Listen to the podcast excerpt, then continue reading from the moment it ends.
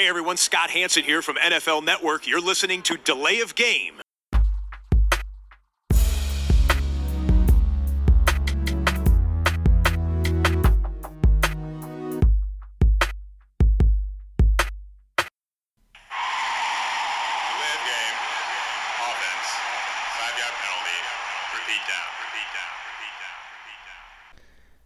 Herzlich willkommen zu Delay of Game, der Football Podcast, Episode 124 am sehr späten Dienstagabend.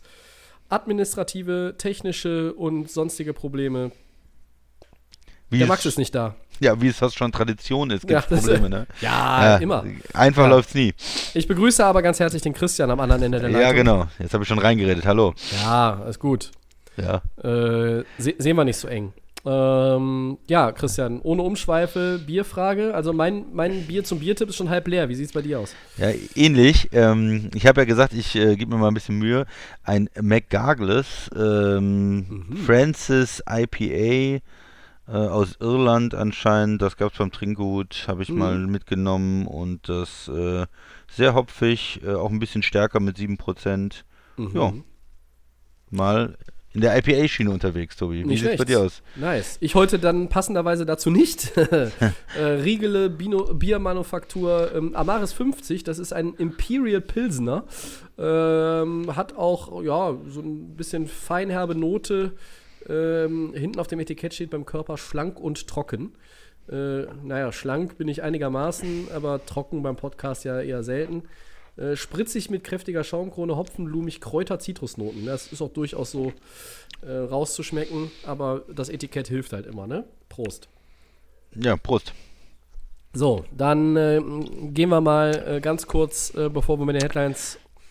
ähm, ja, mit Trauer haben wir natürlich auch den tödlichen Autounfall von Quarterback Tavares Jackson, ehemaligen Seahawks Quarterback, Vikings und Bills, glaube ich, auch gespielt, ähm, zur Kenntnis genommen. Immer tragisch natürlich. Ähm, ja. Und äh, irgendwie denkt man diese Tage, äh, wenn irgendwie was passiert, dann hängt es immer mit diesen besonderen Umständen zusammen. Aber nein, das muss nicht immer sein. Tavares Jackson, ja, die NFL wird ihm ein Andenken bewahren und irgendwo, äh, ich glaube, auch wenn seine aktive Zeit vorbei war, bevor die Lay of Game angefangen hat, Tavares Jackson, ähm, schön groß, ähm, er wird nicht vergessen werden. So, Headlines, äh, Christian. Der nächste Trade der Texans, da falle ich ja schon wieder vom Stuhl. Ja. Houston schickt, jetzt muss ich gucken, dass ich das richtig zusammenkriege. Houston schickt so einen Second-Round-Pick zu den Rams und dafür bekommen sie Wide Receiver Brandon Cooks. Ähm, ich möchte fast sagen, die Wanderhure unter den Wide Receivern der vergangenen Jahre. Und einen Viertrunden-Pick aus dem Jahre 2022. Und jetzt kommt meine Einstiegsfrage zu dieser Headline an dich. Ist dieser Deal für irgendwen in irgendeiner Form positiv? Ja, ich finde ihn für die Rams äh, eigentlich nicht schlecht. Ähm, das war ja schon in den Gerüchten oder die Gerüchteküche hat gebrodelt und die Gerüchte waren da, dass die Rams äh, nach Gurley auch Cooks loswerden wollen eigentlich, weil er ähm, im letzten Jahr für den Vertrag, den er bekommt, für das Geld, was er bekommen hat, äh, nicht mehr die Leistung gebracht hat.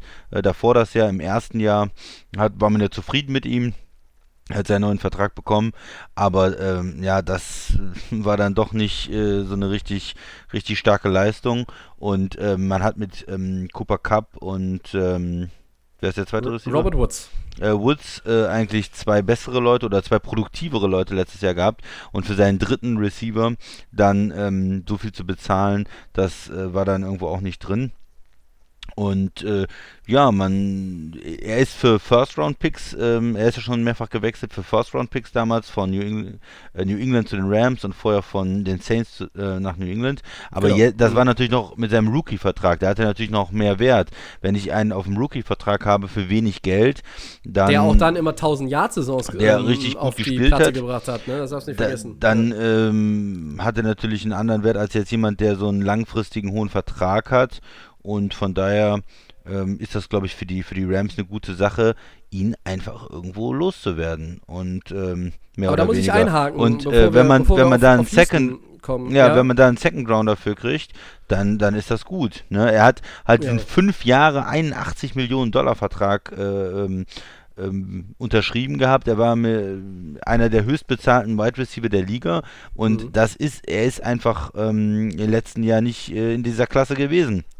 Das sie, sie müssen jetzt halt äh, eine Menge De Dead Money, weil sie ihm ja den Bonus schon äh, bezahlt haben und Mhm. Bonus, äh, verschiedene Bonusse bezahlt haben in der, in der Vergangenheit. Und äh, das heißt, der ist, ist für die Rams jetzt natürlich eine bittere Pille auch, aber die scheinen nach der letzten Saison äh, gesagt haben, wir räumen jetzt auf und äh, nach ja, nach Gurley jetzt auch mit Cook und äh, haben dann jetzt dieses Jahr natürlich eine Menge Dead Money auf dem Cap, aber können dann danach auch wieder in die Zukunft gehen und haben jetzt in einem Draft, der absolut tief ist, was Receiver angeht, wo sechs, sieben Leute allein in der First, äh, in der, in der ersten Runde, in der, in der First Round gehandelt werden, äh, Mhm. haben sie jetzt mit einem Zweitrunden-Pick natürlich die Möglichkeit, auch einen wesentlich günstigeren Spieler zu holen dann, der vielleicht dieselbe Leistung äh, wie ein Brandon Cooks äh, nächstes Jahr ähm, bringt. Ja, also bi- bitte deine, deine Meinung zu den Rams und dann gehen wir zu den Texans. Gen genau, genau. Ich würde es vielleicht so ein bisschen splitten. Ähm, du hast jetzt schon einige Sachen gesagt. Äh, für mich ist es halt auch irgendwie schon noch aus Sicht der Rams ein nachvollziehbarer Move, aber der kommt zu spät. Ne? Du hast diesen, ich glaube, 4 Millionen Bonus ihm zahlen Ja, müssen, weil ja. du den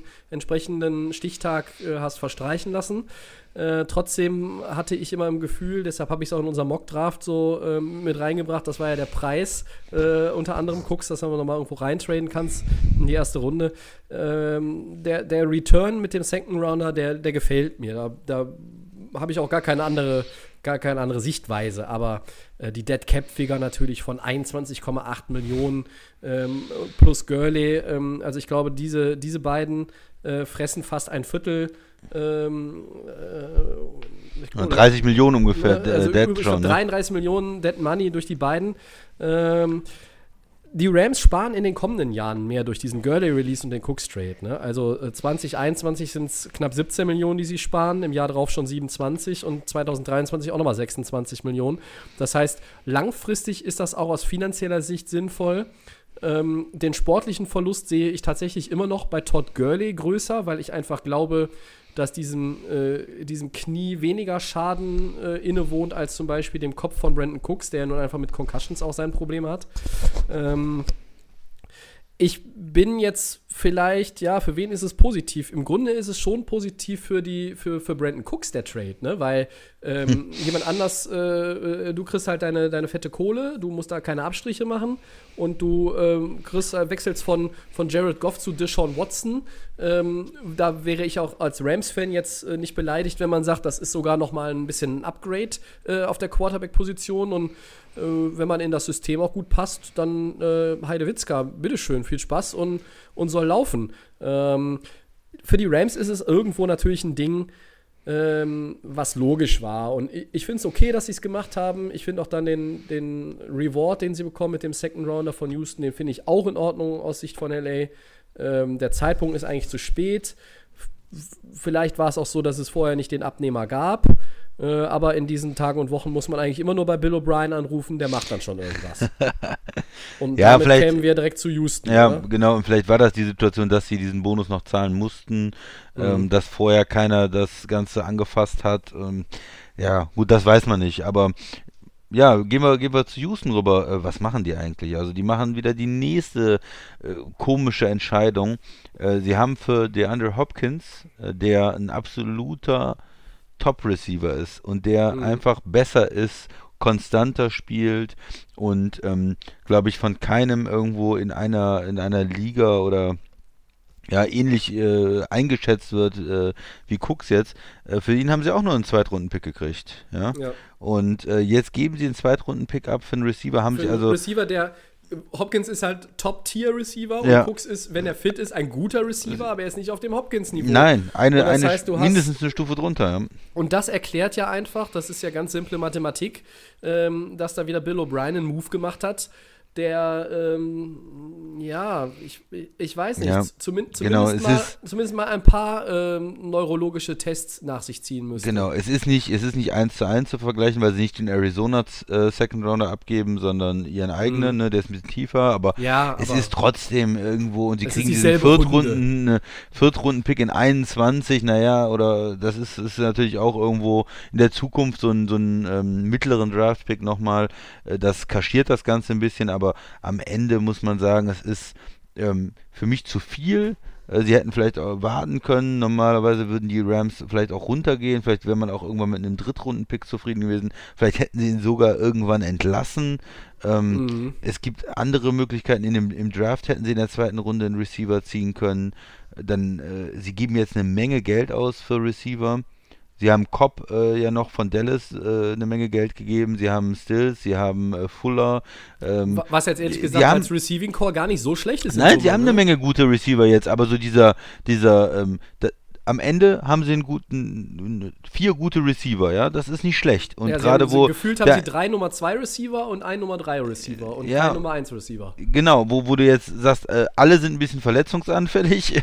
Ja. äh, sowohl äh, Cup hatte schon äh, Gehirnerschütterung und Verletzungen, ja. Äh, Cooks vielleicht, schon. Vielleicht stellt man es äh, danach zusammen. Das ist einfach ein harmonisches Quartett. Wo du immer sagst, ah, zwei sind immer fit und zwei nicht oder so. Aber insgesamt diese ganze, diese ganze Logik dahinter. Ich hätte der Andrew Hopkins, was ein absoluter Top-Receiver ist, der auch gesund ist eigentlich immer und, und fit ist mhm. und, und seine Leistung bringt. Und der wollte mehr Geld haben und dann sage ich, nee, nee, den schiebe ich weg und jetzt gebe ich aber trotzdem jede Menge, ähm, dann hätte man ja sagen können, okay, ähm, wir versuchen Receiver ein bisschen zu sparen, um ähm, für die Watson ähm, äh, für Vertragsverlängerung Geld zu sparen oder für die O-Line oder um in die Defense zu investieren. Aber ich hau dann wieder das ganze Geld in Receiver rein und komme am Ende wie gesagt, es mhm. ist keine schlechte Receiver-Gruppe. In, das in ist richtig, aber, aber es ist irgendwo zu, am Ende, am Ende ist es für mich irgendwie, stehst du trotzdem schlechter da, als hättest du dir Andrew Hopkins behalten. Und, äh, und du gibst jetzt eine äh, ne, ne Menge Geld aus und hast auch noch ähm, äh, Johnson da von Arizona gekriegt als Running Back, gibst du auch viel Geld für aus.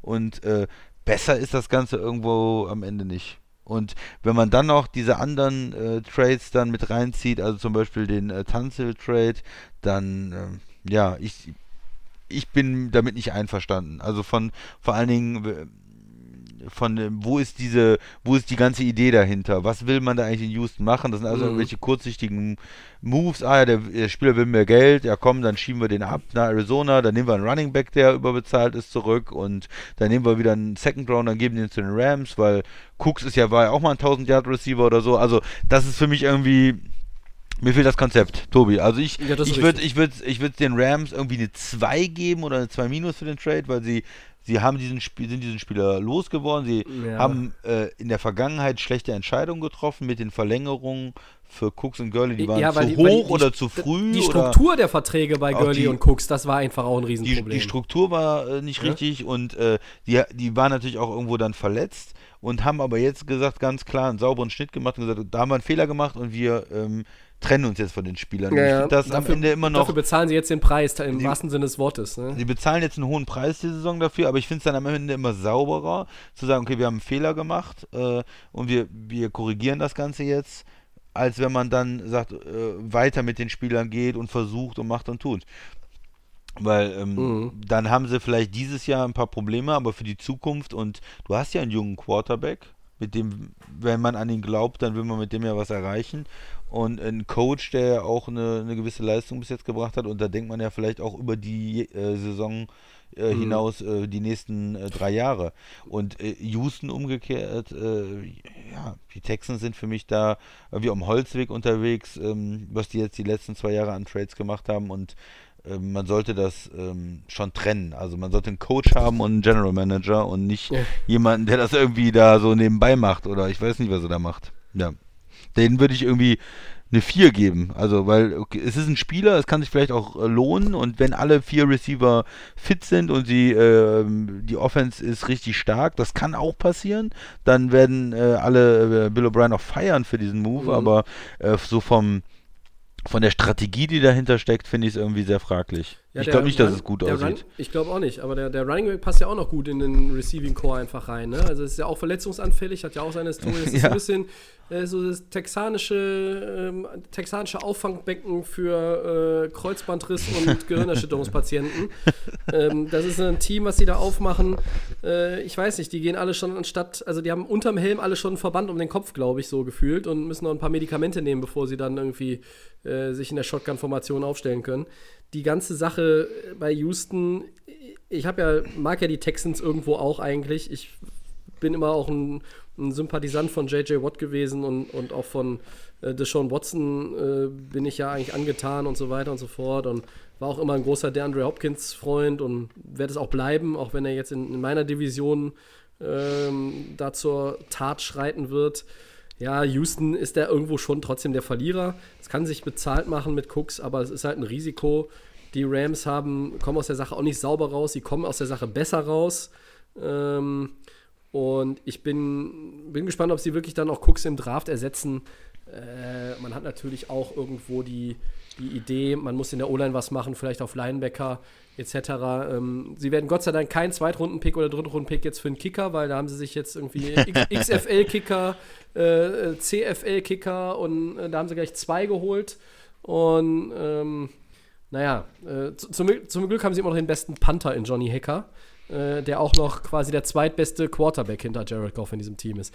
Aber gut, das nur am Rande. Die ganze Nummer steht auf jeden Fall wieder unter der Überschrift äh, texanischer Trottelwahnsinn. Das ist, ich weiß es nicht. Das ist einfach, es ist irre. Ich, also Bill O'Brien, es tut mir wirklich leid, wenn er am Ende ähm, immer vorausgesetzt, die Saison findet normal statt. Bill O'Brien in der ersten in der letzten Januarwoche äh, durch Tampa Bay läuft und äh, jeden Tag eine Pressekonferenz gibt, hat er alles richtig gemacht, weil dann steht Houston im Super Bowl. Aber, ähm, na, ich weiß nicht. Und irgendwie habe ich auch das Gefühl, sie vergraulen Deshaun Watson. Ja, da, da davor ist. muss man Angst haben, ne? Äh, dass sie ihn vergraulen und dass er irgendwann sagt, so, äh, mit der Franchise hier, ich äh, unterschreibe keinen langfristigen Vertrag. Da ist noch lang hin, sie haben natürlich auch die Möglichkeiten, Franchise-Tag und alles, aber hm, Texans-Fans, hm, ich wäre ja. nicht so begeistert im Moment. Nee, irgendwie, meine, mein, mein Team sieht da irgendwie schon im Gegensatz zu Houston viel, viel besser aus. Ne? Ich meine, die haben auch dieses All-In gemacht, was Houston gemacht hat, aber die haben wenigstens ein bisschen mehr Talent sich dann äh, unters Hallendach geholt als, als Houston. Ne? Also einen Jalen Ramsey zu holen und einen Brandon Cooks zu holen, der, ähm, der da noch auf etwas weniger auf der seiner Krankenakte stehen hatte, sicherlich besser gewesen. Aber ja. äh, vor allen Dingen immer auch unter der Prämisse, hey, wir haben der Andrew Hopkins abgegeben. Und da ja. muss man eigentlich schon sagen, okay, ihr habt verloren. Genau, das hm? kann nicht gut sein. Ja, ja ich äh, nehme mal das äh, zweite da. Ähm, Sehr gerne. Zweite Headline. Ähm, Tom Brady hat in einem Interview über seinen Weggang aus New England gesprochen und darin sagte er unter anderem, sein Abschied sei bereits vor dem Saisonstart 19 äh, beschlossene Sache gewesen. Außerdem erklärte er, sein Vermächtnis interessiere ihn nicht. Was sagst du, Tobi, zu Bradys Aussage? Ja, das sind, sind ein paar Sachen, die habe ich so jetzt nicht erwartet. Ähm, nun, nun ist es äh, immer, glaube ich, bei so einer bei so einer Trennung, also das ist ja, das ist ja äh, auch im Sport benutze ich jetzt einfach den Begriff äh, Scheidung. Ähm, ähm, das hat eine Dimension, ähm, wie, wie ein glamouröses Hollywood-Paar, was sich, was sich scheiden lässt. Und wenn, wenn er in der Howard Stern Show ähm, sagt, ich wusste, dass es einfach unsere Zeit war, unsere Zeit neigte sich dem Ende zu, ähm, dann untermauert das das ja nochmal. Brady hat sich Gedanken gemacht, er hat sich die Gedanken auch schon in der vergangenen Offseason gemacht. Er hatte ja immer die Control auch in den letzten Jahren. Er, er wusste, ähm, es gibt keinen Franchise-Tag dann und ähm, er kann entscheiden und ich konnte mir das lange nicht vorstellen und ich konnte es mir auch eigentlich bis kurz vor dem Start der Free Agency nicht vorstellen, dass er wirklich woanders landet. Aber es ist so und ähm, er sagt dann auch, er hat das Gespräch mit Bill Belichick und Ober, äh, Owner Robert Kraft gesucht und hat gesagt, beide sind damit gut umgegangen.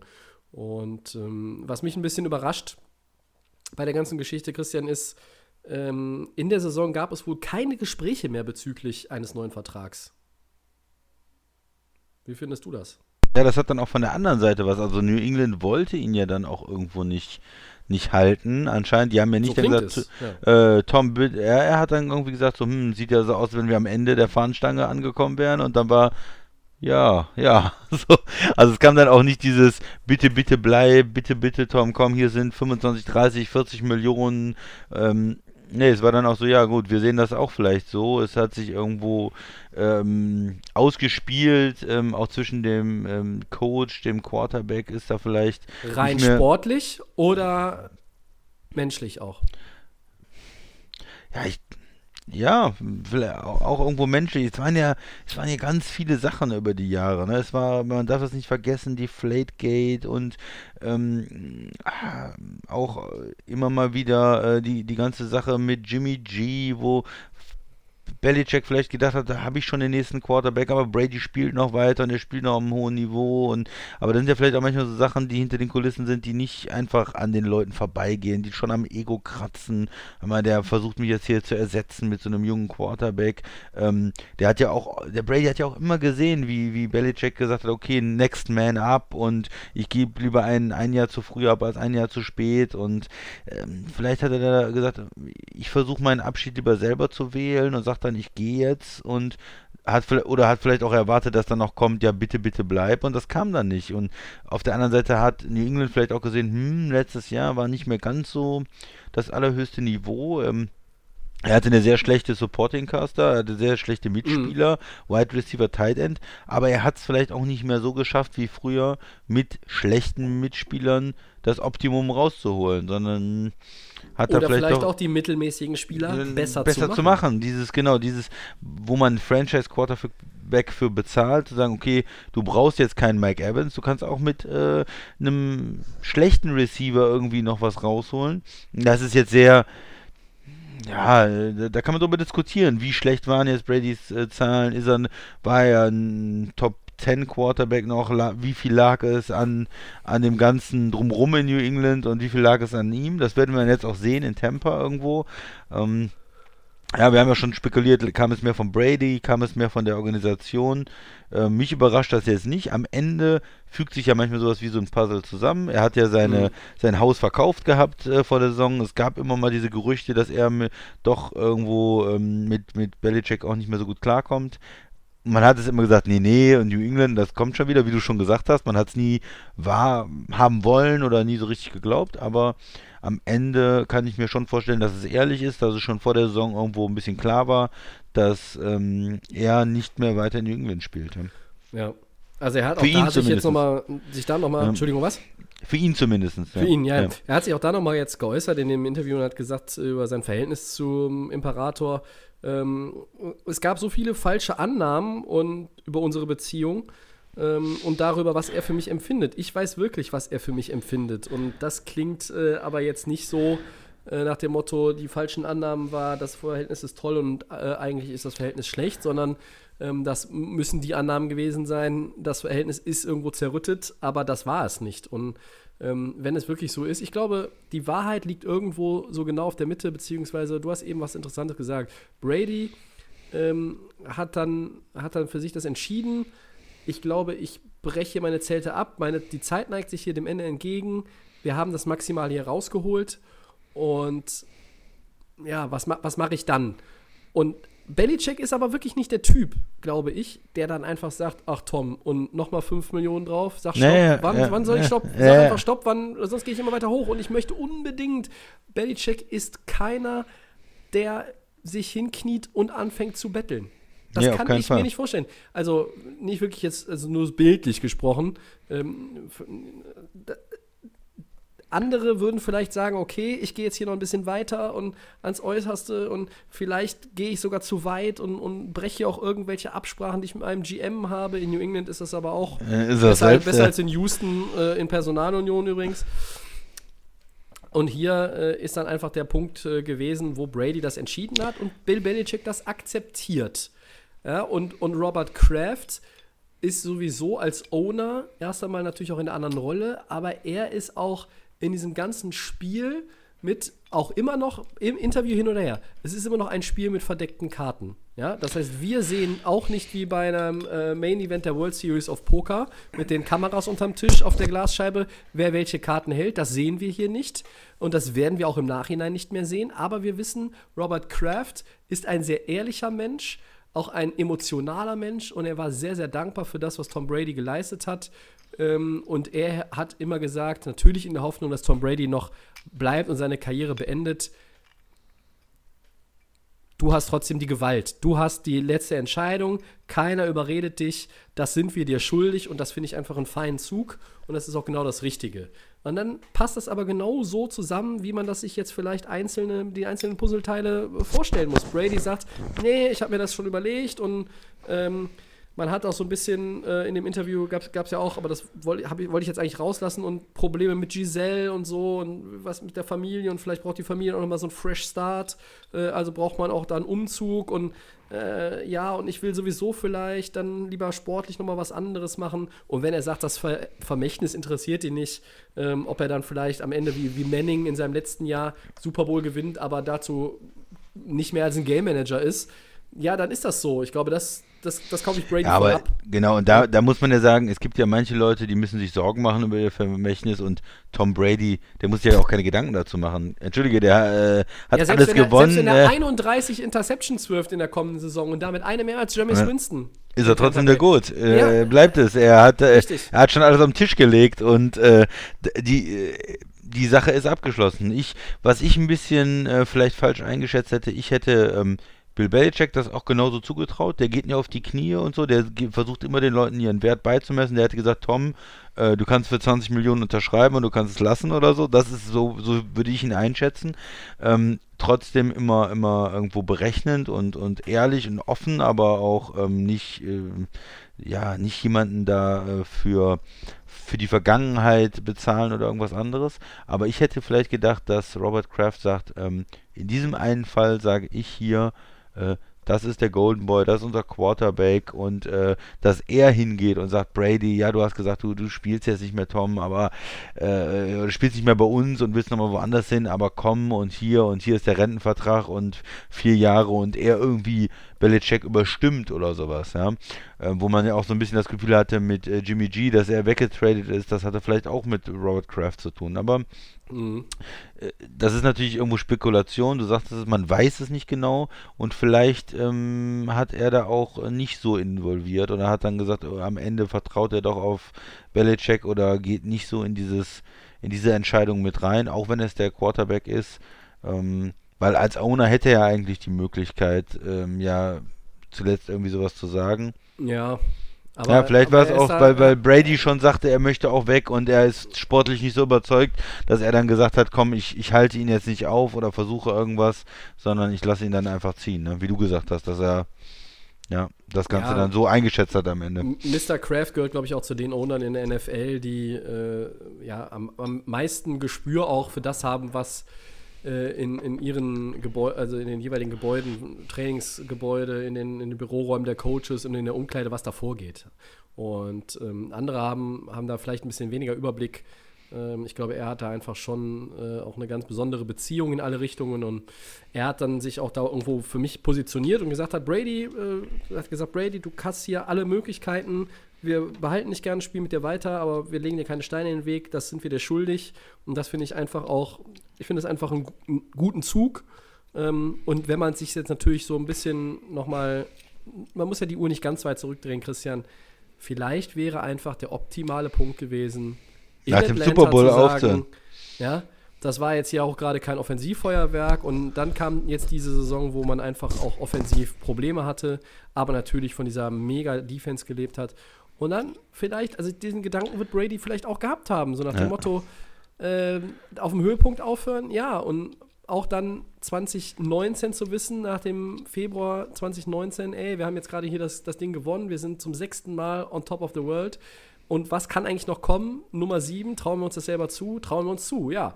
Aber ähm, ich merke vielleicht selber schon, es ist nicht mehr alles so vom, vom, von der Produktion her bei mir, wie das die Jahre zuvor gewesen ist. Ähm, aber Tom Brady liebt, und das hat er ja auch noch mal jetzt mehrfach betont in den vergangenen Tagen, er liebt dieses Spiel.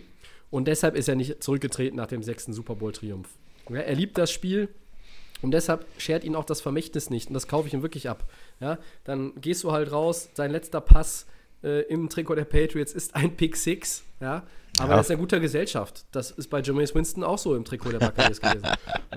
Und dann machst du jetzt was Neues und ob du dann da den Super Bowl äh, holst oder reinkommst oder die Buccaneers zumindest in die Playoff führst oder ein 8-8-Team bist im ersten Jahr, das wird an Tom Bradys äh, ja, Vermächtnis Legacy, wie auch immer man das nennen will, überhaupt nicht kratzen. Meine Meinung. Ja, Tobi, du hast noch eine Headline. Was So Neues. ist es. Ja, Aktuelles. Äh, ja, kam gestern natürlich noch rein. Die Panthers machen Christian McCaffrey zum bestbezahlten Running Back der Geschichte. Äh, wenn ich das richtig notiert habe, sind es 64 Millionen Dollar für vier Jahre. Zu Recht? Ja, das ist natürlich eine interessante Sache. Ja, ist eine interessante Sache. Also erstmal, äh, hat er das verdient? Ja. Er ist ein absoluter Top-Running Back. Er äh, war die Offense für Carolina letztes Jahr. Ähm, hat er alles gemacht. Äh, ähm, er hat es verdient, jetzt auch äh, das Geld zu bekommen. Das ist erstmal für mich ganz klar und ähm, so einen Spieler will man auch haben. Ne? Er kann nicht nur, er ist ja nicht nur der Running Back, er ist ja auch gleichzeitig irgendwo noch ein äh, Receiver, der auch äh, viel ähm, angeworfen wird und viel mit aus den Pässen machen kann. Und äh, da, da wird er auch Teddy Bridgewater äh, extrem helfen. Ja.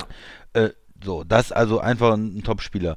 Dann ist wieder die Frage, hm, jetzt hat man ihm zum Top absolut höchstbezahlten äh, Running Back gemacht. Er kriegt, also die, die Vertragsdetails habe ich jetzt noch nicht gesehen, wie viel ist garantiert und so, das ist noch nicht ganz raus, aber 16 Millionen für die Ver Verlängerung stehen im Raum. Ähm, das, äh, damit wäre der höchstbezahlte Running Back ähm, in der Liga. Und da ist halt in den letzten Jahren extrem oft gesehen worden, wenn ich einen Running Back so hoch bezahle, äh, nach seinen ähm, Rookie-Jahren, dann lohnt sich das am Ende nicht. Viele haben diese Verträge bereut, äh, ob das jetzt David Johnson war, ob das Todd Gurley war, äh, ob äh, Bell war im ersten Jahr jetzt auch kein Riesenerfolg. Und das waren ja auch alles ähm, absolut Wahnsinnsspieler, wo man gesagt hat, ey, Todd Gurley, der bricht da Rekorde mit den Rams. Oder Bell, der ist mehr als nur ein Running Back, der ist auch Receiver. Und all diese Argumente, die hatten wir schon. Und da stelle ich mir die Frage, warum soll es eigentlich bei McCaffrey anders sein, dass man in zwei Jahren sagt, er kann er das halt nicht wiederholen, diese äh, tolle Saison, die er jetzt hatte oder die letzten äh, Jahre, die er hatte. Und man sagt dann hinterher nach zwei Jahren, hm, eigentlich müssen die versuchen, irgendwie aus dem Vertrag rauszukommen. Ähm, das ist so meine, meine Angst, also es ist schwer, bei, bei diesem Spieler ist es wirklich schwer, weil ich glaube, ich hätte ihn auch gerne verlängert, ich hätte ihn auch 12, 13, 14 Millionen bezahlt. Bei 16 Millionen höchstbezahlter Running Back. Man muss natürlich gucken, wie gesagt, was die Garantie ist, aber da frage ich mich schon, ob man den dann doch irgendwann bereuen wird. Also es ist dieses zwischen auf der einen Seite ein absoluter Wahnsinnsspieler, auf der anderen Seite haben wir in der letzten Zeit oft erlebt, dass sich das mit solchen langfristigen Verträgen für Ja. Running Backs halt nicht gelohnt hat. Tobi, deine Meinung? Das, das ist richtig. Ähm, grundsätzlich ist, glaube ich, die Situation um die Running Backs in der NFL, da, da dreht sich der Wind. Weißt du, was ich meine? Äh, anhand der Beispiele, die du auch genannt hast. Der, der Markt, der finanzielle Markt für Running Backs wird sich anders als bei Quarterbacks nicht weiter exorbitant so äh, in, diesen, in diesen Schritten nach oben orientieren. Schrauben, ne? Ja. Also das Mhm. wird irgendwo vielleicht äh, jetzt auch mal ein bisschen ähm, ja da auch abflachen oder möglicherweise auch stagnieren. Ähm, Ezekiel Elliott war jetzt die Nummer 1 in dieser Liste. Jetzt ist es ähm, CMC. Und ich muss ganz ehrlich sagen, ich bin da so ein bisschen positiver als du jetzt gerade, auch wenn ich natürlich genau weiß um, um die Beispiele, die du genannt hast. Aber warum? Ähm, McCaffrey hat jetzt drei Jahre hinter sich. Er ist aktuell 23 Jahre alt. Wenn die Saison anfängt, ist er 24. So, die zwei Jahre vom Rookie-Deal mit der 50-Option und vier weitere Jahre. Ist er sechs Jahre. Ist ja so eine Extension, ist es ja, ne? Äh, Ja. Um vier Jahre. Das heißt, er ist sechs Jahre gebunden. Dann erreicht er erst die, äh, diese ominöse Altersgrenze von 30 und er bringt jetzt, wenn ich nichts vergessen habe, keine großartige Verletzungshistorie mit in diesen neuen Vertrag mit ein. Ähm, und erstmal, wenn man nur auf Christian McCaffrey guckt, 4.357 Scrimmage Yards in den vergangenen beiden Jahren, 32 Touchdowns. Alleine in 2019 waren es 2.392. Und ich habe immer gesagt, macht er 2.500, muss man ihn ernsthaft als MVP in Erwägung ziehen. Hat er nicht ganz geschafft. Ist auch wieder die Positionsgeschichte, egal. Und auch sagt man natürlich bei Carolina, ein Running Back alleine, auch von seinem Format, reicht nicht, um dieses Team irgendwo ne, Richtung Playoffs zu bringen. Sie sind letzter trotz dieser Monstersaison geworden in ihrer Division, sogar hinter äh, der Turnover-Maschine Jameis Winston und Tampa Bay. Aber es ist ein wichtiges Puzzleteil und es ist frühzeitig geklärt für Carolina. Er hat keine Verletzungshistorie, er ist erst 24 ähm, und ich glaube, naja, ob er den Vertrag wirklich ausspielt und dabei auf dem Niveau so bleibt, das darf man immer bezweifeln, das ist auch richtig. Aber hier habe ich jetzt erstmal ein gutes Gefühl für die Panthers, dass man da etwas richtig gemacht hat. Ähm, ich weiß nicht, ob man es vielleicht auch, sage ich mal, irgendwo im Bereich von einer Viertelmillion unter dem ähm, Ezekiel Elliott-Durchschnitt hinbekommen hätte und dann vielleicht noch irgendwo gesagt hätte, hey, hier, guck mal, mach mal die 2500 Scrimmage Yards. Hier, Incentives äh, bei der Menge oder keine Ahnung, kann man kreativ mhm. werden.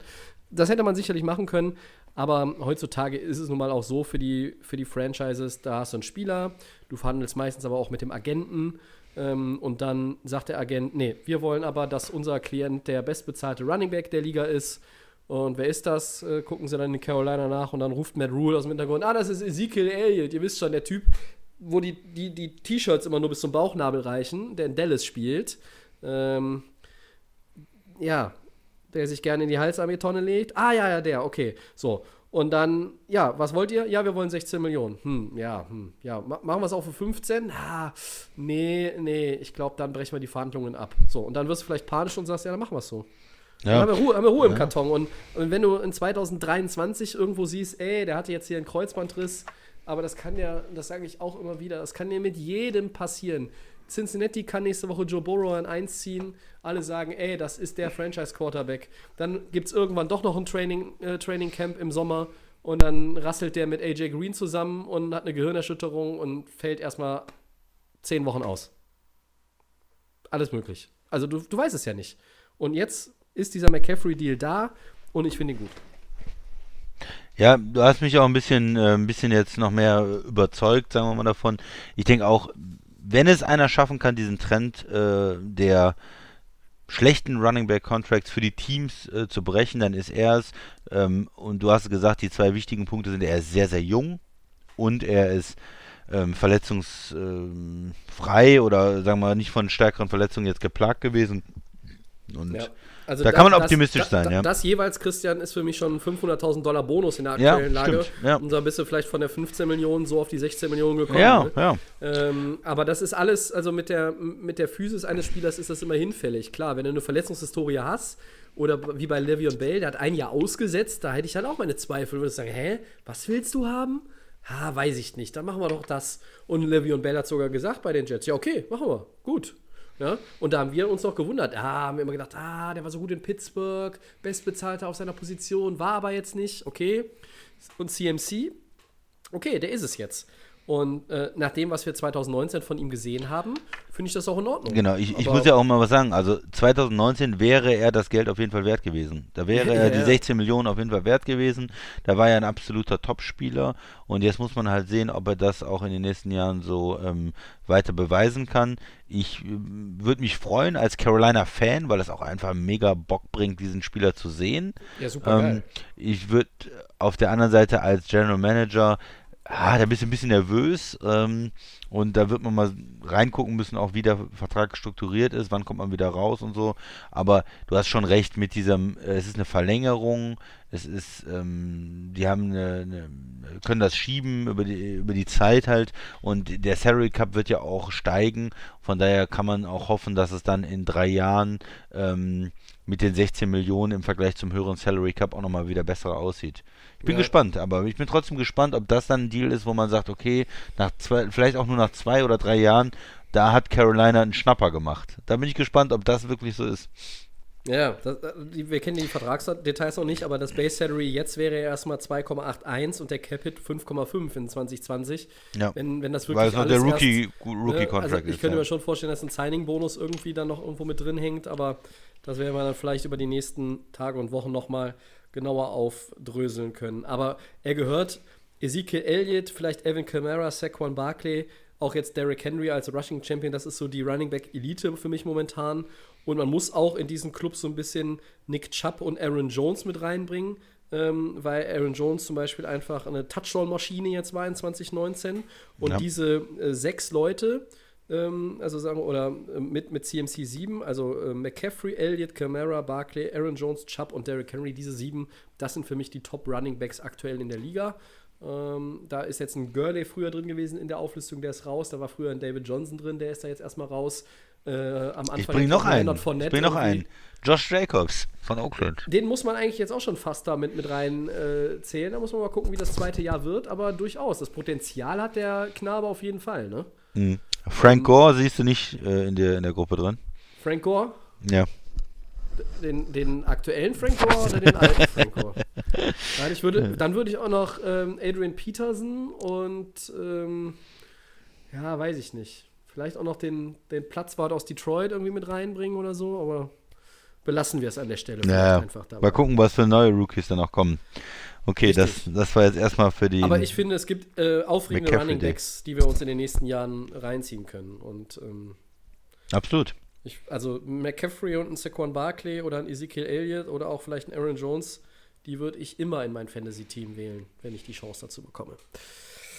So, äh, dann machen wir mal einen weiter, Christian, hier. Heute zu zweit, wie gesagt, ohne den Max, für alle, die sich später eingeschaltet haben oder die ersten 40 Minuten vorgespult haben. Äh, der Max. Ja eingeschaltet. Das ist keine Live-Sendung, okay. Ach so, ist keine Live-Sendung. Nee, nee. Ach so, ja. Stimmt, also ich rede von Dienstagabend und draußen wird schon wieder hell. Äh, nein, Quatsch. Also, love it or leave it. Christian, Ja. stehst du zu den folgenden Thesen bzw. Fakten? Äh, wir machen es hier auch heute kurz und knackig. Äh, haben auch nur zwei. Tua Tagovailoa hat einen Yes. virtuellen Pro Day abgehalten und scheint gesundheitlich auf einem guten Weg zu sein. Love it or leave it. Ja, ich sage am Ende äh, love it. Ich, ich halte jetzt von dem Pro Day virtuell nicht so super viel. Man muss immer aufpassen für die Teams, ob das jetzt so viel äh, denen bringt. Aber insgesamt bin ich bei, bei Tour. Ich habe mir jetzt noch mal ein paar Sachen angeguckt und, und Ich auch. ja, ich ja. bin schon pro. Ich bin schon begeistert von ihm als Prospect. Ich würde ihn, glaube ich, draften. Ja, ich bin auch bei Love It. Einerseits, was das Talent anbelangt, aber auch was seine ja, physische Kondition jetzt aktuell anbetrifft. Also er ist gesund. Äh, Klar, mögen bei dem einen oder anderen Zweifel bleiben. Was macht die Hüfte dann, wenn es richtig äh, ans Eingemachte geht? Aber er hat mit guten Bewegungsabläufen und auch einem guten Release ähm, da, glaube ich, auch nochmal ein paar Pluspunkte gesammelt. Und letztlich ist es für die Teams dieses Jahr einfach auch anders in der ja, Bewertung vor dem Draft äh, aufgrund der gegebenen Umstände. Man muss das Beste draus machen. Ich finde hier, Tour hat sich da nach der Hüft-OP rechtzeitig zurückgemeldet. Love it. Running Back Todd Gurley wird bei den Falcons künftig die 21 tragen. Die Nummer von Primetime, Dion Sanders, Tobi. Love it or leave it. Ja, unterm Strich ist das auch ein Love It, weil wenn da gab es ja angeblich so ein bisschen äh, Kritik von, äh, von Prime an, an Gurley, aber dann äh, hat das halt revidiert und gesagt, es war ja auch nicht ernst gemeint.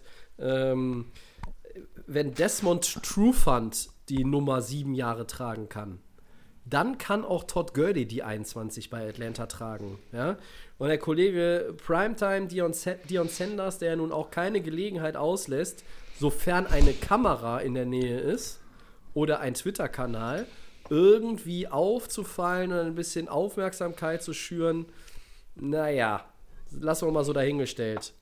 Zum Hintergrund vielleicht noch, die Falcons retiren halt keine Rückennummern bisher. Deshalb ist die nicht retired. Ja?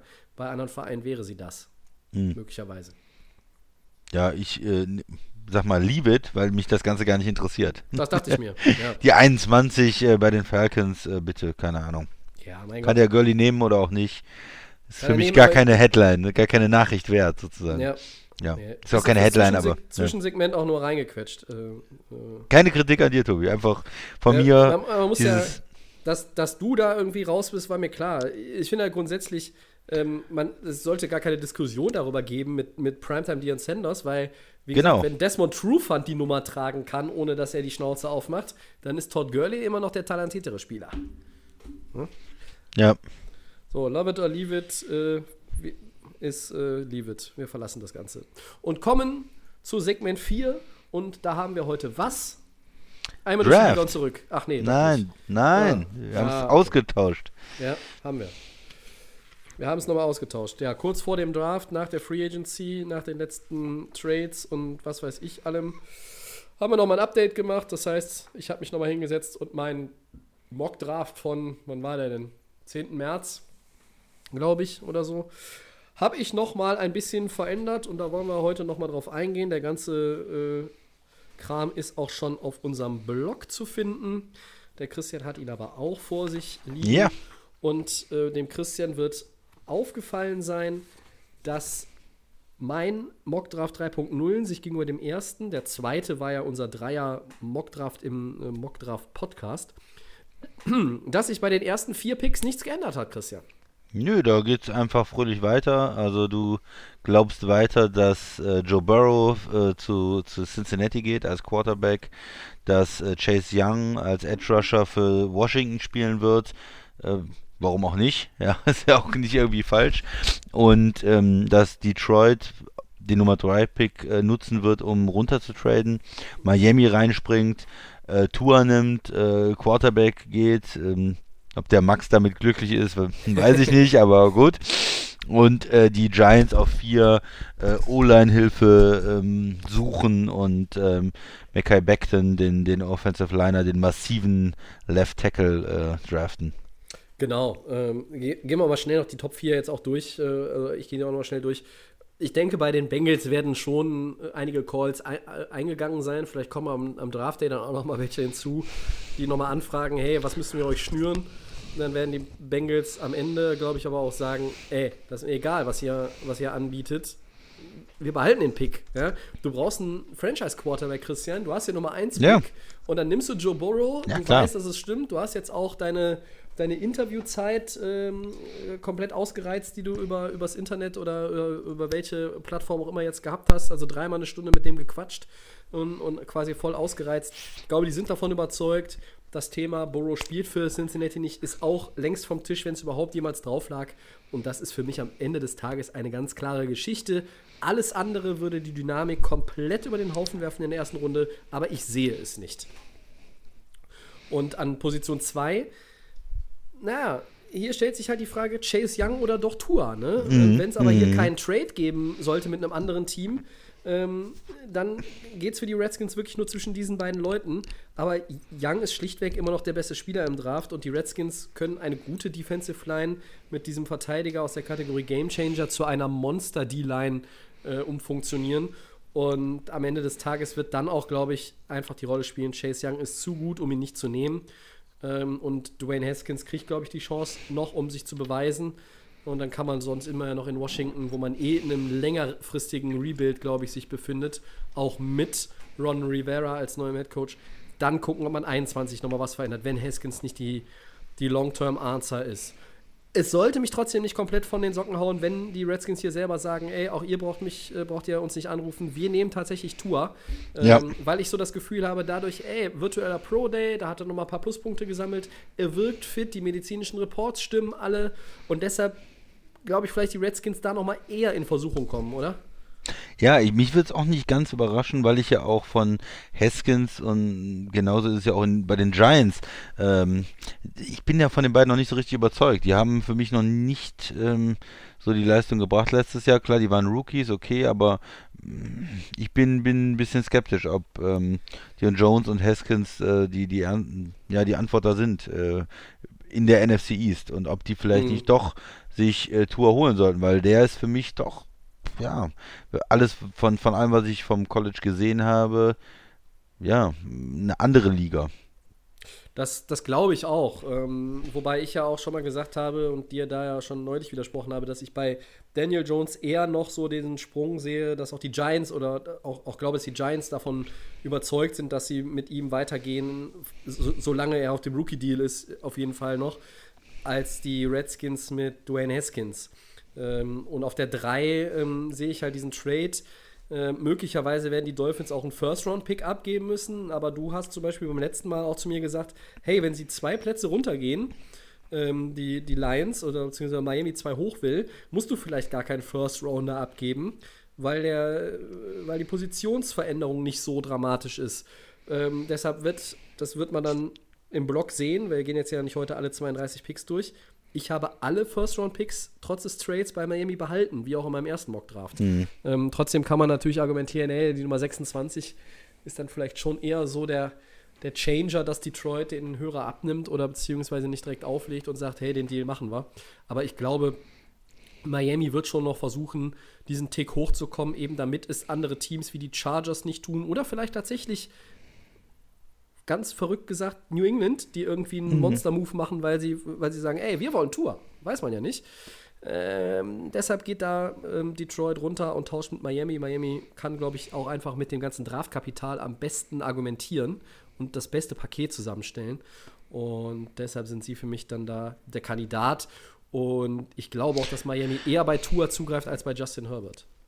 Ja, und Detroit ist einfach, ähm, da sehe ich nicht, dass sie einen Quarterback nehmen. Also Matthew Nee, Stafford ist Fall. doch zu gut und er ist auch noch jung genug und äh, was willst du jetzt da einen vier Jahre auf der Bank sitzen lassen und da, das passt irgendwie nicht. Ähm, Ja. Oder es müsste direkt einen Trade geben von Stafford mehr oder weniger. Also ich Ja, glaube, das sonst passt das, passt das irgendwie nicht und sie Genau. nehmen ähm, den besten Defender, der noch da ist, denke ich mal. Ja, das, das ist, dann, ist dann auch auf, auf der 5 ähm, so. Gut so möglich. Bei, ne? bei Ja. den Giants kann man natürlich argumentieren, was ist mit Ja. Wirfs, was ist mit Wills, aber ich habe Beckton da drauf gelassen, so wie bei meinem ersten. Mhm. Denn der hat ja nun auch äh, im, in Louisville als Right Tackle viel gespielt. Und ich glaube, dass es vielleicht eher so die Problemzone am Anfang noch ist, auch wenn Nate Solder nicht so ganz überzeugend ist, aber dass er dann irgendwann in einem oder in zwei Jahren Nate Solder auf der linken Seite beerbt und erstmal als Right Tackle beginnt. Da Mhm. Ja, gab es in der. Vergangenheit Mhm. ja auch viele erfolgreiche Beispiele. Ähm, aber äh, bei den Giants, selbst wenn es dann Wills ist oder Wirfs, ich glaube schon, trotz der ganzen Lücken, die sie in der Defense haben, Christian, äh, hier ist die Protection für Daniel Jones, ähm, glaube, also schon die, die oberste Priorität. Und deshalb wäre das auch dann das Zeichen für mich, anders als vielleicht in Washington, zu sagen, hey, ne, wir wollen Daniel Jones die super O-Line hinstellen, wir wollen die quasi aufbauen, auch wenn wir vielleicht noch ein Jahr dafür insgesamt brauchen, um dann äh, wirklich auch ihn noch besser bewerten zu können und, und dann auch zu sehen, okay, äh, zahlen wir diesen Typen irgendwann auch 35 Millionen. Ja, da ist man noch eine Menge oder ganz weit von entfernt, würde ich sagen. Also, das auch- ähm, ich, ich vermute auch, dass sie da hingehen und wenn du den vierten Pick in O-Liner investierst, dann willst du aber verdammt nochmal auch, dass das ein Left Tackle ist für die nächsten zehn Jahre. Also Mhm. da bist du am Ende nicht glücklich, wenn der, wenn der Guard spielt oder wenn der, naja, so ein okay Right Tackle ist. Ähm, ja, Daniel Jones, ja, bitte. Du bist ja optimistischer, was äh, Ja, Daniel ich bin Jones da nicht ganz so angeht. skeptisch, ich bin, sagen wir mal. Ich bin ja extrem skeptisch und von daher, aber ich glaube auch nicht, dass äh, New York jetzt ähm, einen Quarterback unbedingt nimmt. Ich, also ich würde es vielleicht tun, aber ich glaube nicht, dass sie es tun. Man muss ja mal sich überlegen, Richtig. was wird, was werden die Giants tun? Und ich glaube auch, dass sie mit einem mit einem O-Liner gehen und äh, Beckton würde da extrem gut auch ins Profil passen, einfach von den Giants. Ja. Und dann haben wir auf der 5 ähm, den, äh, die, die Lions hier quasi mit den Dolphins äh, den Pick tauschen und dann Jeff Okuda nehmen. Das ist der Ja. Top-Corner Ohio State. Ähm, ich hatte ihn im ersten Mockdraft äh, ein bisschen weiter unten auf 9 nach Jacksonville, weil ich dann gesagt habe, Detroit greift sich Isaiah Simmons. Ich glaube aber, dass sie schon auch in der Secondary so eine ganz besondere Baustelle in ihrem eigenen Team sehen und dass sie dann sagen, okay, von 3 auf 5 runter. Ja, die Giants könnten auch einen Corner gebrauchen, aber ich glaube wirklich, dass sie, das ist für mich ein Lock, wenn es auch nicht Beckton ist, ist ein O-Liner ein Lock bei den Giants und dann müssen sich die Dolphins, äh, die Lions, Entschuldigung, eigentlich keine Gedanken machen in meinen, in meinen Augen, dass Okuda dann nicht mehr da sein sollte. So, deshalb würden sie diesen Tausch mit Miami machen und können Okuda als den Top-Corner der Draftklasse 2020 auf der 5 abgreifen. Ja, und äh, die Chargers hast du dann auf 6 mit Herbert, dem Quarterback von Oregon. Genau. Ich- glaube, dass Tyra Taylor, das hast du ja auch schon mal gesagt, der ist ein netter Game Manager, aber er ist ja nicht die Long-Term-Answer in, in LA für die Chargers. Und ähm, auch hier wird über Tour, glaube ich, ernsthaft nachgedacht. Aber wenn, wenn die Chargers zum Beispiel nicht Detroit überzeugen könnten, und ich glaube, da hat Miami einfach durch die ganzen Picks mehr Möglichkeiten. Ähm, und dann sagt, okay, die Chargers, wir haben wollten vielleicht auf die drei hoch für Tour, hat nicht geklappt, aber wir sind auch von Herbert überzeugt. Das ist für uns im Grunde genommen so eine, äh, wir sind von beiden angetan und können uns beide vorstellen, ähm, auch vielleicht erstmal trotzdem mit Taylor zu spielen, aber den Rookie zu entwickeln. Vielleicht kommt er auch schon in der ersten Saison zum Einsatz, aber nicht von Woche 1 an. Justin Herbert ist nun mal der dritte unter diesen Top 3 Quarterbacks in der ersten Draftrunde ähm, aus Oregon von den Oregon Ducks. Und hier könnte ich mir schon auf jeden Fall vorstellen, dass die Chargers dann da mit einem Quarterback gehen. Auch wenn sie natürlich, ja, in der O-Line Ja, Left Tackle wäre auch nicht schlecht, ne? mal, ne? Ja, ja, Ja, klar. aber äh, wenn ich, wenn ich halt gucke, hey, drei Quarterbacks, die irgendwie unter den Top 10, Top 12 irgendwie weggehen, wer sind die Teams? Ja, natürlich Cincinnati, natürlich irgendwo auch Miami und dann für mich sind es die Chargers. Ähm, Im Gegensatz zu allen anderen, die in den Top 10 rumschwirren. Sonst müsste es jemand sein, der von, von tiefer nach oben tradet. Ja, wie willst du es machen? Die ersten 10 noch, also die bis zur 10 durchgehen und dann springen? Ich würde jetzt, oder vielleicht, ist- würde jetzt vielleicht noch so einzelne Picks rausnehmen. Mhm, Also der ja, von ja, hau mir rein. sehr geschätzten Isaiah Simmons, der wäre dann tatsächlich anschließend für Carolina auf Position 7 mit der Athletik, dem Speed und seiner Größe. Ähm, der kann ja auch, wird ja sogar teilweise auch als Safety gelistet.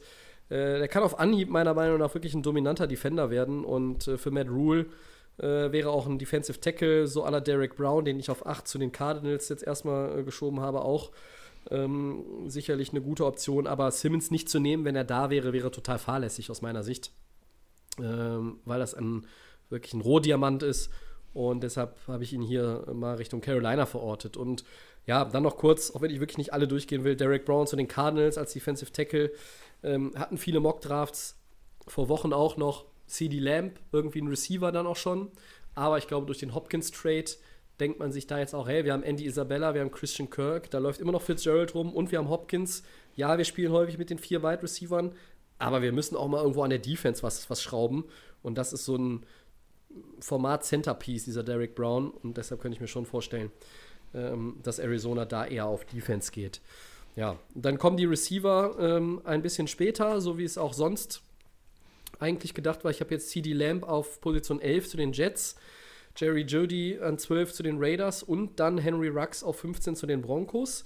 Äh, vielleicht auch eine interessante Geschichte, Christian, der 49ers-Pick, den hatten wir ja äh, vor einigen Wochen noch nicht auf Position 13, das waren ja die Coles. Ja, Und dann gab es diesen DeForest Buckner Trade und das ist der Indie-Pick, der zu den Niners gewechselt ist. Da sagen viele, hey, die bräuchten auch einen Nummer 1 Receiver. Wie findest du mein Argument, dass sie einfach den abgewanderten DeForest Buckner als Defensive Tackle mit Defensive Tackle Javon Kinley, Kinlaw ersetzen?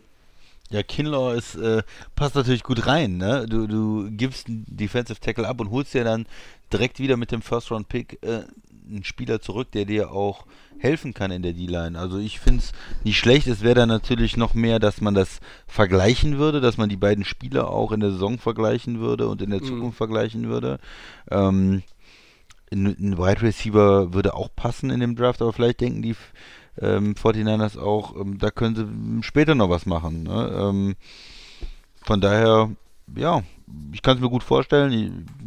Ich, ich finde, es ist ähm, auch die richtige Region für den Spieler, so Mitte der ersten Runde und von daher wäre das sicherlich, äh, wären die, glaube ich, zufrieden. Äh, und ich, ich würde es für die 49ers begrüßen, ja, die D-Line da wieder ähm, zu stärken und das Ganze aufzufangen, dass man Buckner getradet hat. Mhm.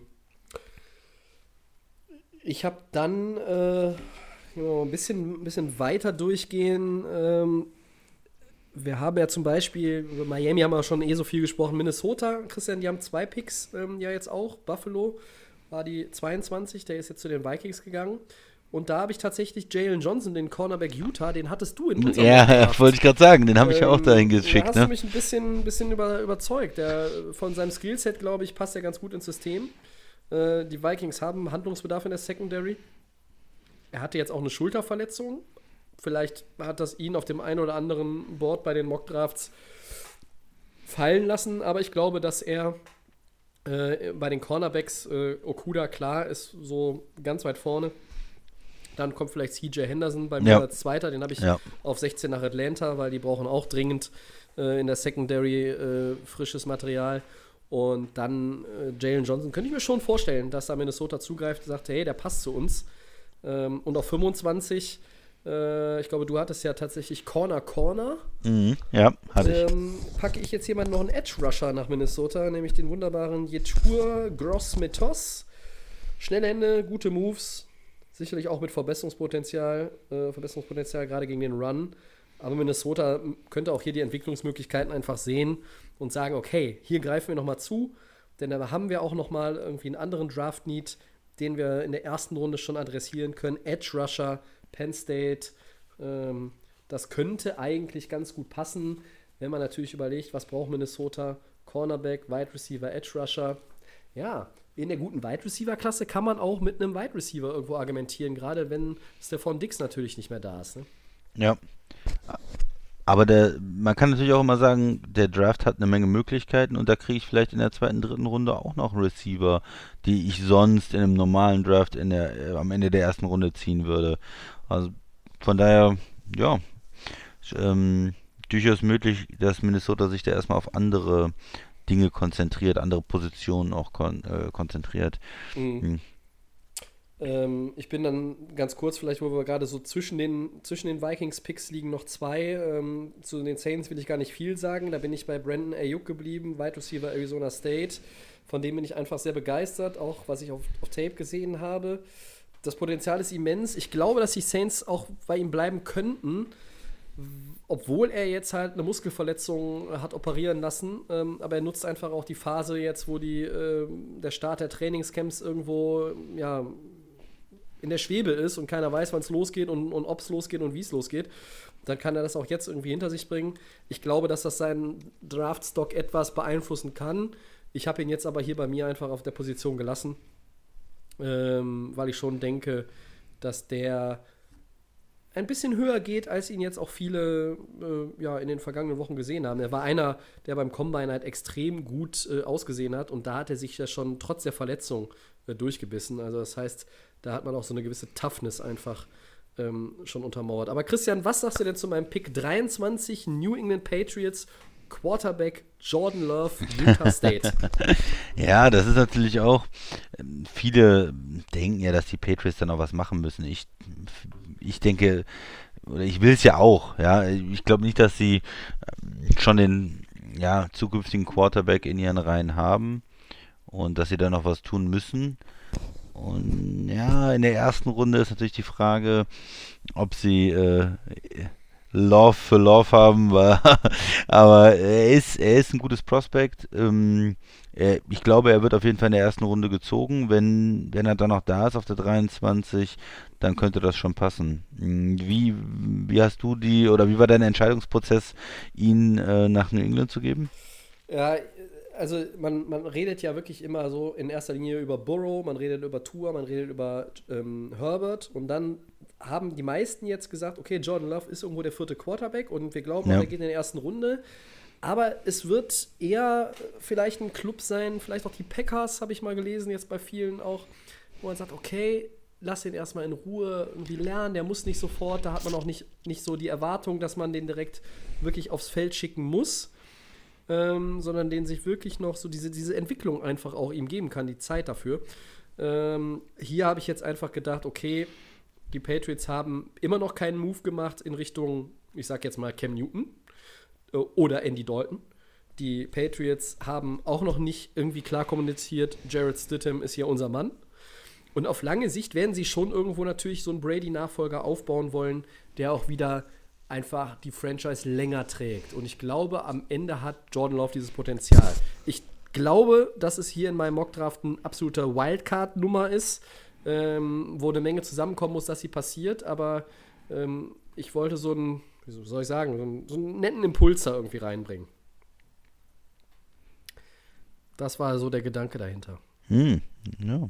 Ja, ich finde es auf jeden Fall nicht verkehrt. Also ich, mich würde es nicht total wundern, wenn sie, wenn sie da noch was tun, weil ich bin ja nicht so ganz überzeugt bis jetzt von den äh, Quarterbacks, die sie haben. Nee, unter Vertrag haben. Nee, ja. Eine Sache hat mich gewundert, wenn ich das so sagen darf, äh, auf 18 Austin Jackson, Offensive Tackle für die Dolphins, den habe ich irgendwie nicht so wirklich in der ersten mm. Runde, eher so als in, in der zweiten Runde. Und vor allen Dingen, ich habe ich habe dafür den äh, Andrew Thomas, den du jetzt als vierten Offensive Liner drin hast, den, den finde ich schon richtig gut. Und vor allen Dingen, ich habe die ersten vier und dann so ein ja, so eine Lücke. Dann ist Ende erste Runde oder eher zweite Runde dann ja. und du hast die ja schon recht dicht beieinander, 14 und 17 äh, oder nee, 14 äh, und 18, Entschuldigung. Mhm. Ähm, wie, wie ja. siehst du die, die Tackle da? Also glaubst du, dass mehr als vier Tackle in der, in der ersten Runde oder mehr als vier O-Liner in der ersten Runde gedraftet werden? Fünf, sechs ähm, vielleicht? ich rechne schon mit fünf O-Linern und ich sehe dann eher Austin Jackson als ein Cesar Ruiz als Center. Mhm. Ähm, Jackson ist mir auch selber aufgefallen, ist eigentlich zu hoch, ähm, wenn man sich so den Querschnitt anderer Mockdrafts anguckt. Aber Miami wird halt einen Andrew Thomas wahrscheinlich nicht mehr bekommen, weil ich mir vorstellen könnte. Ja, ja. Tampa Bay als Protection für Brady weil ich halt auch weder mit Tampa Bay an 14, die für Ronald Jones auch über einen Running Back nachdenken könnten, als auch Miami auf einen Running Back mit 18, aber Miami hat halt noch die 26, wenn sie denn nicht in einem Trade mit Detroit vielleicht irgendwie den Pick 26 da abgeben müssen. Das ist alles Spekulatius natürlich, wie immer in einem Mockdraft. Mhm, Aber ja. Austin Jackson ist dann natürlich, wenn Miami sagt, ey, wir wollen jetzt hier einen O-Liner haben, ähm, ist er der Beste, der dann noch auf dem Board wäre. Und die, die Positionen, um die es geht für die Dolphins, sind natürlich Quarterback, Offensive Line, Running Back, vielleicht Safety, vielleicht Edge Rusher. So, das sind so die, aber ich glaube, die ersten drei sind einfach am wichtigsten. Und das haben ganz, ganz viele, äh, die es durchgespielt haben. Quarterback, O-Liner, Running Back. Muss ja nicht unbedingt in der Reihenfolge Naja, sein. Max aber hatte zum irgendwie- Beispiel auch bei unserem Mockdraft diese interessante Idee, ne? Ähm, Jordan Love auf der 18, auf 5 irgendwie ein Tackle und dann hinten den Running Back auch. Ähm, ich habe mich auch ein bisschen schwer getan, das so zu lassen, aber ich habe dann auch gedacht, okay, Miami, ich bin eigentlich davon überzeugt, dass sie sagen, das sind unsere drei Positionen für die, ersten Runden, für die erste Runde. Und ich sehe dann eher Austin Jackson auf der 18 als ein Running Back. Mhm. Und Josh Jones, der, der Tackle, der, der wäre vielleicht auch noch so.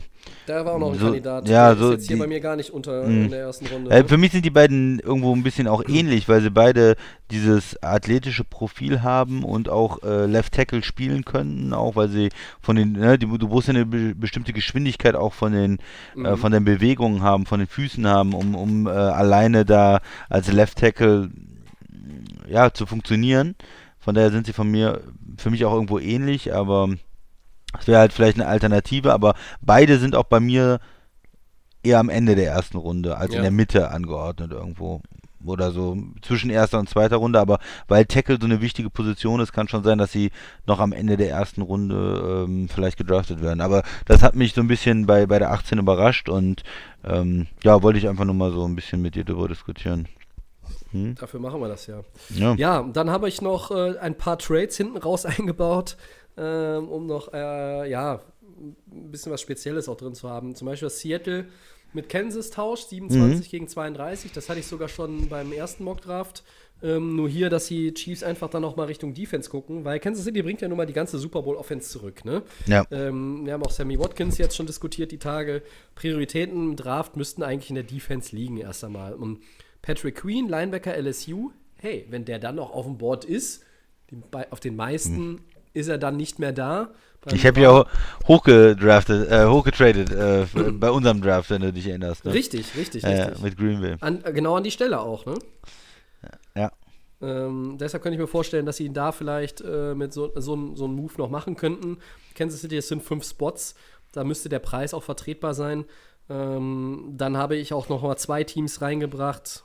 Oder ich schließe das mal eben ab. Die Seahawks nehmen unten einfach mit äh, AJ Epinesa noch mal einen Pass-Rusher, ähm, der, der Größe und Power in die Line bringt. Ähm, und dann habe ich noch mal zwei Teams, die raustraden äh, und dafür zwei Teams, die reinkommen, die keinen First-Round-Pick mehr haben. Nämlich Tennessee traden nach Indianapolis den Pick weg. Und die Colts, die eigentlich eine ganz solide Mannschaft haben, bei denen habe ich eine Schwachstelle ausgemacht, das ist die Safety-Position. Und sie könnten vielleicht dann irgendwie ihre beiden Second-Rounder opfern, da wäre der Preis auch irgendwo passend, ähm, an die beiden an Tennessee zu geben. Die Second Rounder der Colts sind die Position 34 und 44. Ich persönlich würde fast sogar sagen, vielleicht zu viel, aber ich könnte mir trotzdem vorstellen, dass das so dann äh, das Paket sein könnte, um dann Xavier McKinney, den Safety von Alabama, sich zu schnappen. Ja, das ist ja der, der Top Safety eigentlich. das ist der Top Safety. Das ist natürlich eine wilde, wilde Geschichte, weil irgendwo die Colts gesagt haben, ey, wir nehmen Buckner und opfern dafür den First-Round-Pick. Ob die wirklich so heiß drauf sind, vor allen Dingen auch, weil sie zwei äh, relativ frühe Second-Round-Picks haben, dann noch mal reinzugehen, weiß Ja. ich nicht, aber es wäre, wäre Ja. irgendwie auch noch eine spektakuläre Geschichte. Genau, sie haben ja einen guten Safety, den äh, Malik Hooker, den Ja. auch First Round Pick und da aber die die andere Position ist halt irgendwo ja verwaist oder da ist jetzt nicht so wirklich das Potenzial. Von daher denke ich schon, dass sie noch einen Safety gebrochen könnten, auch ähm, ja da in die erste Runde wieder zurücktraden mit einem Zweitrunden Pick Gibt man dann den zweiten Zweitrunden-Pick ab oder kann man das vielleicht auch über einen Drittrunden-Pick machen? Mhm. Ja, das sind dann halt so die Fragen, die sich, die, die, sich stellen. Da müsste man da ein bisschen in die Details gehen oder äh, was man da anbieten kann. Vielleicht nächstes Jahr noch einen Zweitrunden-Pick oder sowas. Oder Und so. Ja. Ja, Ja, ähm, und dann habe ich noch, dass die ähm, 49ers auf 31 auch raustraden. Das habe ich ja schon ein paar Mal gesagt, weil ähm, San Francisco hat ja jetzt diesen Pick auf äh, 13 von Indy und sie haben in den Runden 2, 3, 4 gar nichts. Und Ja. wenn sie dann irgendwo so ein bisschen Draftkapital ergänzen können, wäre das vielleicht auch nicht ganz so schlecht. Und dann habe ich mal auch ein Team reingebracht in die erste Runde wieder, das eigentlich für solche Moves nicht bekannt ist. Und das sind die Pittsburgh Steelers. Ähm, um dann auch noch mal den von Christian sehr geschätzten Running Back Jonathan Taylor aus Wisconsin irgendwo unterzubekommen. Ja. Denn James Conner, ja, Bombensaison in 18, in 19 nicht ganz so gut, auch verletzungsanfällig und in 21 Free Agent. Und ich glaube, dass ähm, dass diese Vielseitigkeit von Taylor, der ist auch bei Screens als Passempfänger ganz gut, ähm, er ist physisch, er ist schnell, dass das dann auch ganz gut äh, zu dem Style der Pittsburgh Steelers passen könnte und äh, ein wirklich überdurchschnittlicher Running Back ähm, im, im Herbst der Karriere von Big Ben dann nochmal, ja, auch nochmal einen ganz positiven Effekt auf die Offense haben könnte. Deshalb habe ich das auch nochmal reingebracht. Das ist vielleicht noch ein größerer Longshot als die ähm, Nummer mit Jordan Love und den Patriots. Aber Also, dass die äh, San Francisco 49ers runtertraden, denke ich, ist relativ wahrscheinlich, wie du das schon angeführt hast Mhm. oder ausgeführt hast. Aber ähm, wer dann reintradet, weiß man nicht. Aber Pittsburgh hat letztes Jahr auch hochgetradet. Also, vielleicht Stimmt. versuchen die auch nochmal ähm, Ja, die, das da letzte mich Jahr vielleicht ne? von, von äh, Big Ben zu nutzen und äh, äh, geben vielleicht auch einen Pick im nächsten oder übernächsten Jahr ab. Also, dieses Ja. All-In, vielleicht kommt das in Pittsburgh auch nochmal zum Tragen. Ja, ich meine, die haben ja jetzt auch gute Erfahrungen gemacht, ne? Diese, diese, ähm, auch mit Ja. Fitz, Fitzpatrick da und so weiter. Ähm, ähm, das, das sind ja nicht so schlechte äh, Entscheidungen gewesen. Ja. Und ähm, ja, zu, wie wie zufrieden bist du mit dem Green Bay-Pick, Christian? Ich behaupte ja weiterhin, Green Bay nimmt einen Receiver. Ich will, dass sie einen Receiver nehmen. Ja, haben ja, die haben ja ähm, sehr viele jetzt, weil also die brauchen Receiver. Äh, es fehlte Nummer zwei Receiver, das hat man ja letztes Jahr auch extrem gemerkt und die haben in den letzten Jahren viel in die Defense investiert und es ist eigentlich auch mal wieder Zeit, in die Offense zu investieren, Aaron Rodgers ähm, mehr Möglichkeiten zu geben.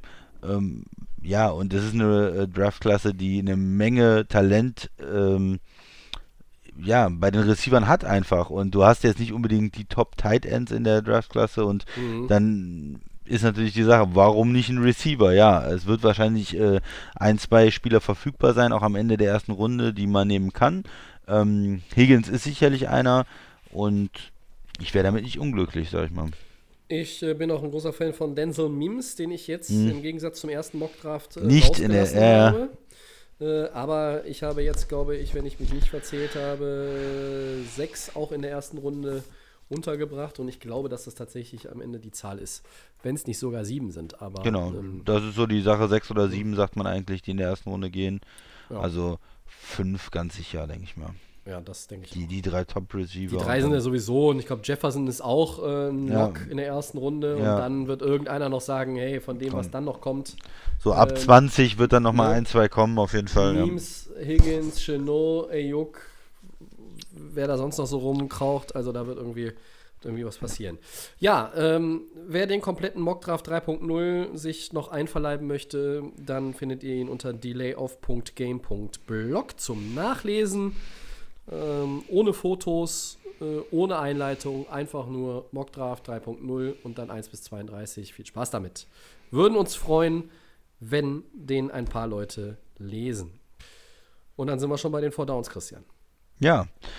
Soll ich mal mit 1 starten, Tobi? Ja, warum denn nicht? Ja.